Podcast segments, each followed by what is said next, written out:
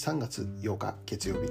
新しい1週間が始まりました。ポッドキャスト日々新しくの時間です。私はアメリカのニュージャージーとニューヨークでラブジョイピースチャーチという日本語協会の牧師をしている中島と申します。よろしくお願いいたします。この放送は聖書のメッセージを10分ほどにまとめて月曜日から金曜日まで毎朝6時に配信をしています。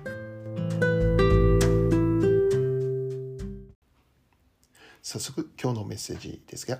えー、まず今日の聖書の一節を紹介したいと思います。詩編103編2節我が魂よ、主を褒めたたえよ。主のよくしてくださったことを何一つ忘れるな。今日はこの一節から感謝にあふれて過ごす日々というテーマでお話をしていきます。えー、この放送を収録しているのは前日の日曜日の夜であります。で、本日は夕方からですね、あるご家族の方に会いまして、えー、まあ、いろいろな質問を受けるというそんな時間を持つことができました。でそのご家族のご主人の方はですね、えー、まあ、現在進学校に通っていましてえその学校の課題でえ現在牧師をしている人に質問しなきゃならないという、まあ、そんな内容の課題であってですねえ私がその質問を受けるということになりました。30分ぐらいの短い時間でありましたけども、えー、まあ、かなり濃厚な話をすることができたあそんな時間であったなと思うんですね。私にとってもたくさんの恵みを受ける時間であったと思います。その中で一つこのような質問を受けたんですね。コロナ禍にあって教会もそうだし、えー、牧師先生ご家族の生活においてもいろいろ大変なことがあっただろうと思うんですけどそれをどのようにして現在まで克服してきているのでしょうかという、まあ、そんなあ質問であったんですね。でその質問を受けて少し考えてみたんです。確かにこのコロナの自粛が去年の3月から始まって毎週行われた行われていた教会の礼拝ももう集まってすることが不可能となってしまった。またそれ以外にも平日に行われているさまざまな働きもストップをしなきゃならないということでした。教会のメンバーも幾人かの方は、えー、まあ母国への帰国ということになってさまざ、まな面で、えー、大変といえば大変な状況であったなって思うんですね。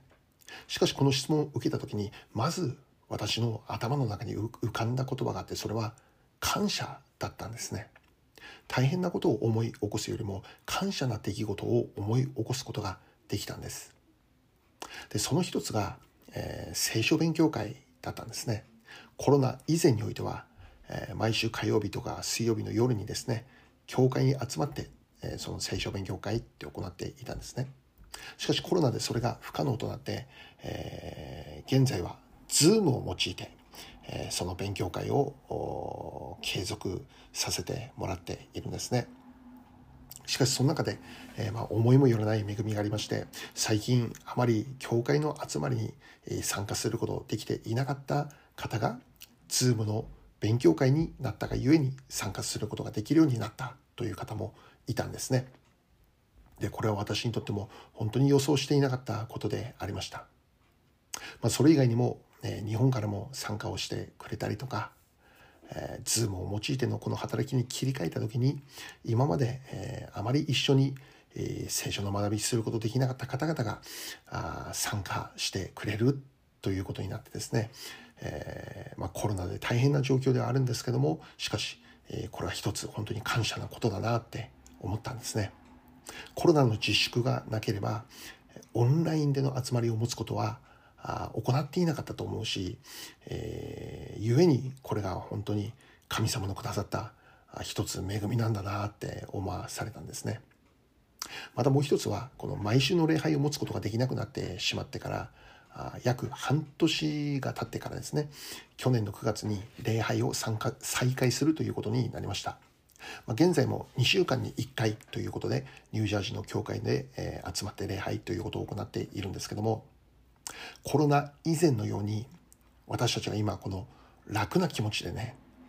集まって礼拝をすることができなくなってしまったそのことによって今現在与えられている一回一回の礼拝の集まりがどれだけ尊いものであるのかということを感じることができるんですね。毎週日曜日に集まって礼拝をしていたことが当たり前のことではなかったんだって。神様の与えてくださっていた本当に大きな祝福だったんだなって。そのことについて、え考えることができるようになりましたそして与えられるこの一回一回の礼拝を本当に尊く思うことができるようになったんですね一回一回の礼拝の重要さというものを再び考える機会をくれたのがこのコロナの問題であったということなんです。そのことを思う時に悪いことばかりじゃないなって。感謝のこともあったんだなって思える。そんなあことをお話しさせてもらいました、えー、でその私のこの答えを聞いてですねその方こう言ったんですね。どれだけ大変だったかというそういう話を聞きたかったんだけど感謝であったという言葉聞くとは思いませんでしたっていうんですね。まあいろいろな牧師先生とかのお話を聞くと大変な話ばかりをしていたので感謝であるという言葉は大変新鮮でしたということだったんです。もちろん私がそう思えるようになったのは初めからそうだったんじゃないんです。コロナの自粛が始まってから約最初の2ヶ月間は本当に辛い時期を通りました。何が辛かったかというと私から全ての働きが奪われてしまったということだったんですね。コロナ以前においては毎日どこかでまあ、祈り会をやったり勉強会をやったりもう様々な集会を持っていた。1日に2回も3回も集会を持っていたこともあった。それが全てなくなってしまった。その喪失感というのはもう半端じゃありませんでした。でもその2ヶ月の厳しい状況から抜け出すことができたのはもちろん神様の恵みでありますけども私がこの一つのことに気づいたからなんですそれはもしかしたら今まで私は働きがあるということに満足をしていたんじゃないかなということだったんですね。イエス様ご自身に満足をしていたのではなくてイエス様のために働いている自分の姿に満足をしていたのではないかということだったんですいわば働きが偶像になっていたのではないか。そのことに気づかされた時に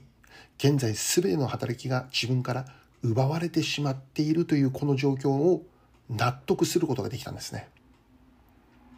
それならもし私が働きが偶像になっていたもうそういうことなら神様当然私からこの働き取るなってそう思えることができたんです。自分はイエス様に仕えると言いながら働きに仕えていたんじゃないか。イエス様を愛しますと告白をしながらイエス様のために働きをしている自分の姿に酔っていたんじゃないか。一日にいくつもメッセージを準備して賛美リードをして祈りを導いてさまざまな場所に顔を出してメッセージを伝えてもう神様の働きを忙しくしている自分に酔っていた。働きが偶像になっていた。そう思わされたんですね。それに気づいた時に現在働きができないというこの状況を受け入れることができるようになりました。働きができない状況は今現在私にとっては正しい状況なんだって思えるようになりました。働きができないことに感謝を覚えるようになりました、まあ、現在は Zoom を使ってさまざまな働きが再び行われているんですけどもあまたこの当時はですねもう何もない状況だったのでまたこのポッドキャストも始めることができるようになったんですよね。ですので、えー、考えたら良いことばかりだったな。感謝なことばかりだったなって、えーまあ、その方の質問を受けながらそんなことをもう一度思わされるそんな時間を過ごさせていただきました。新しい一週間の始まりです。今週も皆様の歩みが感謝にあふれて賛美にあふれて過ごすことができるようにそう願っているのであります。最後に一言お祈りします。愛する天の父なる神様コロナ禍という大変厳しい難しい状況に世界は置かれましたけどもしかしその中にも与えられていた神様の恵みこのことに今日もう一度気づくことができて感謝いたします。どうか愛する神の家族お一人一人が今週も一週間神様が準備しておられる恵み一つ一つを発見し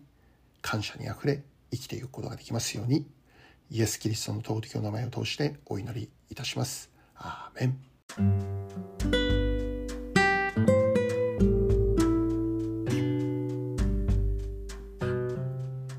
今日はここまでになります。良い一日をお過ごしください。ではまた明日。